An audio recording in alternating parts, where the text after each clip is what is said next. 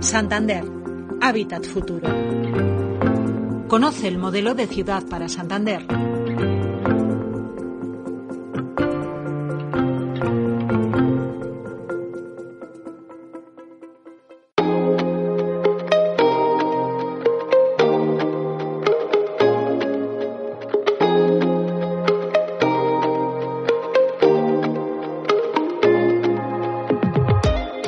Bienvenidos a una nueva edición de nuestro podcast Santander Hábitat Futuro. Llevamos ya varios capítulos entrando de lleno en áreas temáticas del modelo de ciudad para Santander que nos han permitido hablar de los movimientos de población, del uso que hacemos del agua o de las interioridades del plan de barrios. Esta semana la protagonista va a ser la energía que consume Santander.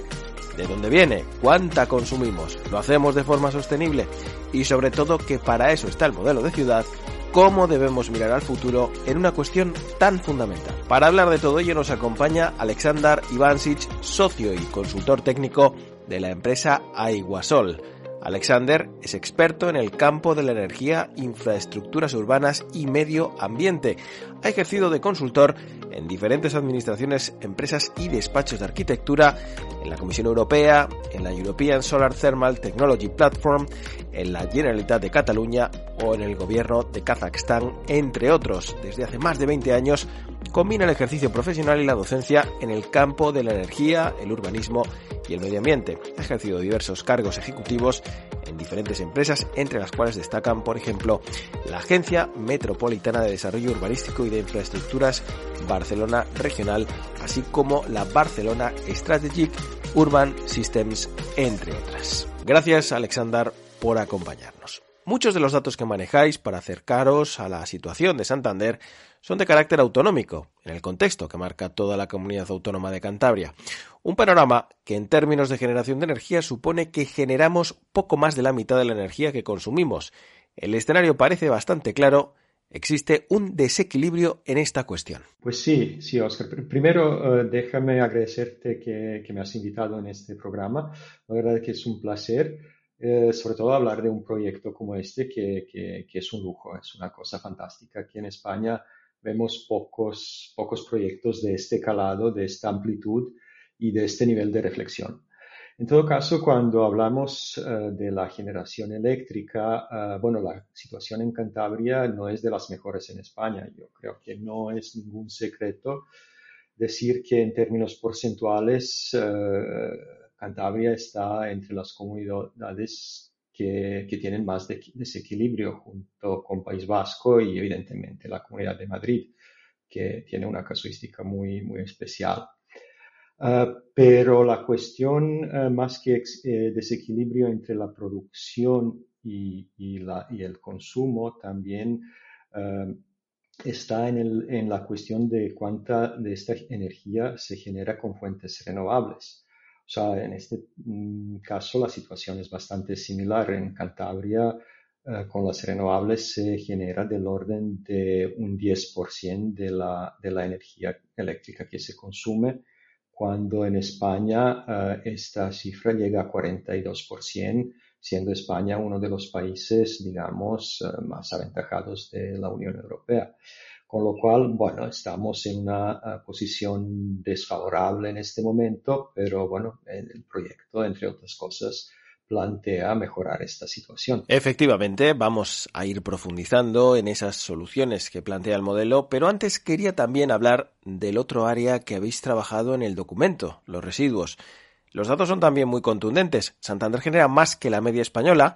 También se apunta que en las poblaciones costeras suele haber una mayor generación de residuos. La parte positiva es que reciclamos también más que la media. No sé yo si una cosa compensa a la otra. Pues sí, la verdad es que los datos aquí tampoco son muy, muy favorables. Es verdad que las poblaciones costeras eh, suelen generar más, básicamente por el impacto de turismo, pero no únicamente. Y en, Santander, concretamente estamos con una media del orden de 2,2 kilos por habitante y día, cuando en España estamos a 1,5 kilos. O sea que, que, la diferencia es, es importante y aquí eh, vale la pena pues insistir en trabajar, trabajar este asunto.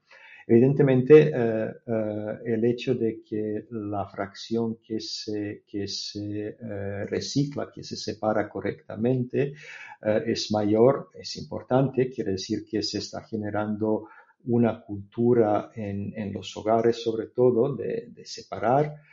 Uh, cosa que es fantástica, pero desafortunadamente mm, esto no llega a compensar uh, la cantidad que, que, se genera, con lo cual bueno, pues tenemos que seguir trabajando y, mejorar estos números. Vayamos ya con las soluciones. El modelo Santander Habitat Futuro plantea la rehabilitación de los edificios residenciales privados como una estrategia a nivel de ciudad con un alto potencial de reducción de la demanda y del consumo de energía. Eh, pues sí, a ver, eh, la rehabilitación energética de, los edificios eh, es una oportunidad enorme, eh, diría. Eh, el parque de edificios de Santander eh, es un poco más joven que, que el promedio español, de unos 37, 38 años, pero esto, con esta antigüedad, los edificios ya requieren una intervención, una rehabilitación y sobre todo si pensamos que las eh, normativas de comportamiento térmico de edificios significa de aislamientos, de criterios cómo se, cómo se eh, diseñan y construyen edificios. Eh, en España, bueno, empieza en el año 79, pero realmente el Código Técnico de Edificación, que es una, ya una normativa moderna y exigente, empieza el año 2006, con lo cual tenemos una gran parte de, parque edificado que se ha construido bastante antes de estas fechas. Entonces, bueno, pues eh, eh, tenemos muchísimos edificios por, eh, rehabilitar, en general en todas las ciudades españolas y en Santander también. con lo cual, bueno, pues es, una oportunidad. tenemos que destacar que, que es un reto en toda Europa, o sea, la Unión Europea plantea la necesidad de ir renovando del orden de un 3% del parque de viviendas al año.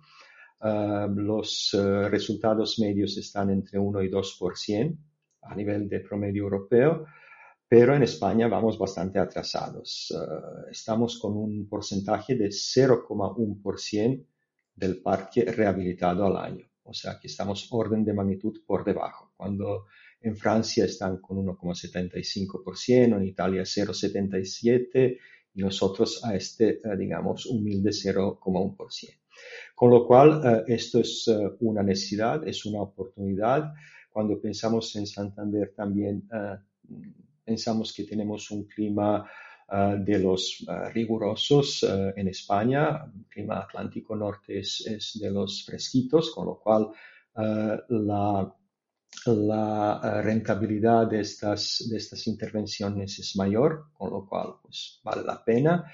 Y lo que vemos es que eh, del orden de un 60% de lo que consumen edificios en Santander se podría reducir, se podría evitar en términos de energía primaria. O sea, podríamos reducir eh, de una forma muy importante eh, estos consumos. ¿Qué fuentes de energía se utilizan mayoritariamente en Santander y sobre todo cuál debería ser la evolución hacia un mix energético más sostenible? Ahora la, fuente energética principal en las viviendas es gas natural, eh, que es uno de los combustibles fósiles, aunque con menos emisiones de CO2 que, que otros fósiles, pues que tenemos que ir eh, eh, evitando paulatinamente, ¿no?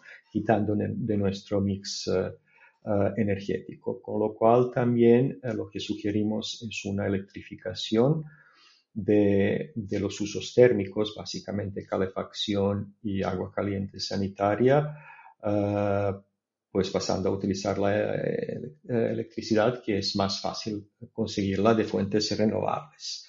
Ah, de momento el tema de gases eh, renovables todavía está en una fase muy incipiente y es muy difícil ah, tener muy claro el panorama que puede, que puede pasar de aquí a 2055 y en los periodos eh, intermedios. En todo caso, lo que sí que tenemos claro es que el hidrógeno no va a ser una fuente para este tipo de usos, o sea, entendemos que hidrógeno es una fuente que va a ayudar en el transporte pesado, transporte marítimo ah, y en la industria, pero que no tiene sentido eh, económico llevarlo a los, a los hogares. Cuando habláis de rehabilitación de vivienda, tampoco perdéis de vista rehabilitar edificios utilizados para usos terciarios. Sí, a ver, eh, los edificios terciarios están en una eh, situación similar. También muchos están construidos antes de las normas técnicas vigentes con lo cual eh, tenemos una situación relativamente similar, aunque eh, con unas características algo, diferentes, porque mientras que en los hogares los destinos principales de la energía son la calefacción, eh, agua caliente sanitaria y evidentemente electricidad que se utiliza para, para electrodomésticos, ofimática y cosas similares. En los edificios terciarios vemos una gran demanda de climatización, quiere decir tanto calefacción como eh, eh, aire acondicionado en periodos eh, más cálidos del año o incluso todo el año en determinados usos y iluminación sobre todo. Entonces aquí algunas medidas son similares a, las eh, de edificios de viviendas, mientras que otras son un poco particulares y se refieren más a las instalaciones de climatización y ventilación, así como eh, la iluminación. Pero si miramos un poco el, Ah, el potencial del ahorro en términos de lo que consume esta parte del parque edificatorio, estamos otra vez eh, en un orden de 55% del potencial de, de ahorro de energía primaria respecto a lo que consumen actualmente estos edificios. Tenemos todavía muchas cosas que comentar con Alexander, pero lo vamos a dejar para nuestra próxima cita con este podcast. Mientras tanto, pueden visitar la web www.santanderhabitatfuturo.com y consultar el modelo de ciudad para Santander. Gracias por su atención.